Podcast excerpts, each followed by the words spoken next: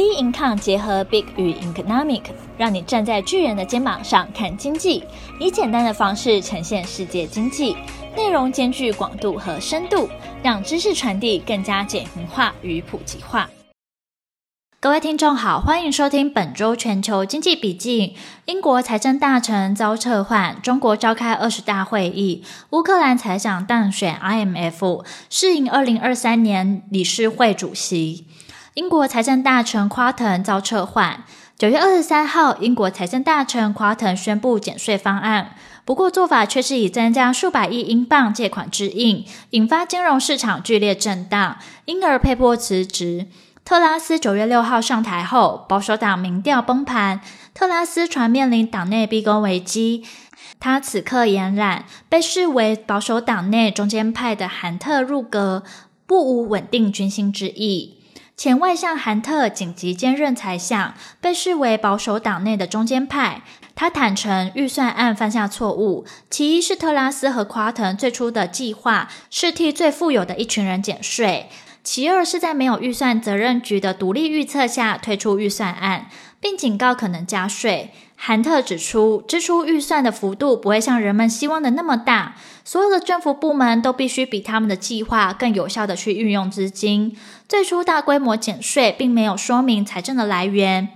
人们与市场想要的，国家现在需要的是安定。没有哪位首相能控制市场，他能做到的是向外界表明，政府可以支付我们税收和支出计划。而这需要在支出和税收方面做出一些非常艰难的决定。前美国财政部长桑莫斯预言，各国央行此刻纷纷升息通膨，可能会导致新一波的全球经济危机。英国债市最近刮起了风暴，就是警讯。桑莫斯说，在英国发生的事，有些是自作自受，但有些是正在全球体系内发生的危症。出现危症后，大地震未必会接踵而至，但或许该思考要如何做好地震防护。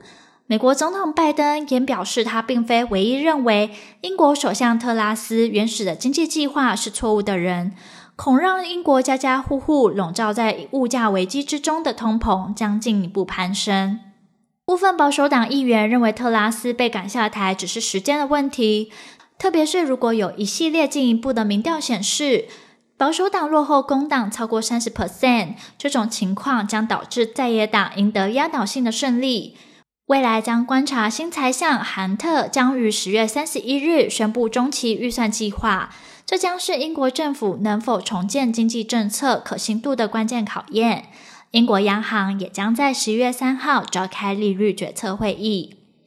英国首相特拉斯解除财相职务消息传出后，英镑汇率下挫一点二 percent，来到了一点一一八八美元价位。英国十年期公债殖利率下挫至三点九八 percent。乌克兰财长当选 IMF，适应二零二三年理事会主席。十月十五日，全球两大借贷机构国际货币基金 IMF 与世界银行成员国选出各自理事会下一轮轮值主席，由乌克兰财政部长马钦科胜出兼任双职，自二零二三年生效。这也是乌克兰三十年前加入两机构以来首度担任领导职。俄罗斯也是两机构的成员国，本可反对乌克兰担任理事会的主席国，但他未提出异议。俄罗斯侵略乌克兰及这场战争对全球经济带来的巨大冲击，是国际货币基金与世银今年年会最主要讨论的议题。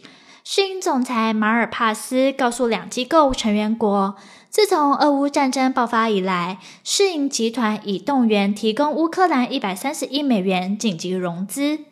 形式包括了补助金、担保及与美国、英国、欧洲和日本的平行放款连结。而乌克兰总统泽伦斯基强力的呼吁国际为乌克兰明年所需提供额外的五百五十亿美元捐款，好让乌克兰经济维持运作，以及有经费进行一些初步的重建工作。世界银行东欧地区国家负责人巴纳吉表示，到今年底，乌克兰会有二十五趴的人口生活在贫困中，而战前这一数字呢，略高于两 percent。预估到明年底，比率可能最高会达五十五 percent。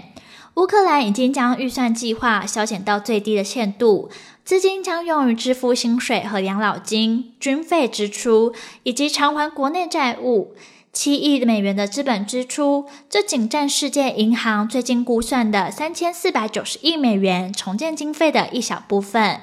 若乌克兰未获得充分支持，那只剩下两种选择：一是在通膨率已达二十 percent 出头的此时印制更多的钞票；二是进一步的削减社会支出。中国召开二十大会议。十月十六号，中国共产党第二十次全国代表大会（二十大）在北京召开，会议将持续七天至十月二十二日。中共中央总书记习近平将在发表政治报告，总结过去五年工作，并提出未来五年或更长时间施政蓝图。这一次，外界预期习近平应能第三次连任中国国家主席。此前，除了毛泽东之外，并未有人能够连任三次。中共二十大是二零二二年中国大陆最重要的政治活动。归纳中共二十大报告的关键词，包括中国式现代化、高质量发展、健全国家安全体系和绿色转型等，打造中国在十二个领域的强国。中共总书记习近平表明了执政十年来具有重大现实意义和深远历史意义的三大事件。一是迎来中国共产党成立一百周年，二是中国特色社会主义进入新时代，三是完成脱贫攻坚、全面建成小康社会的历史任务，实现第一个百年奋斗目标。十年来，大陆经济总量占世界经济的比重达十八点五 percent，提高七点二 percent，稳居世界第二位，经济实力实现历史性的跃升。然而，市场关注距离巴厘岛 G20 峰会开幕只剩下一个月，拜习的会场边会谈传出中国官员不愿配合美国安排下月 G20 会议，两国元首会面的议程可能导致拜习会破局。主要是拜登对于大陆武力攻台时捍卫台湾的承诺，以及晶片技术出口管制等其他对华措施，激怒北京当局。但白宫否认有关拜习会的计划出现任何问题。白宫宣布，在最近的一次通话之后，两人同意面对面会谈的价值。中国外交部八月曾派出代表团赴印尼，为十一月在巴厘岛举行的 G20 高峰会场边会谈进行准备。熟知有关规划的华府外交官说，拜习会还没有证实。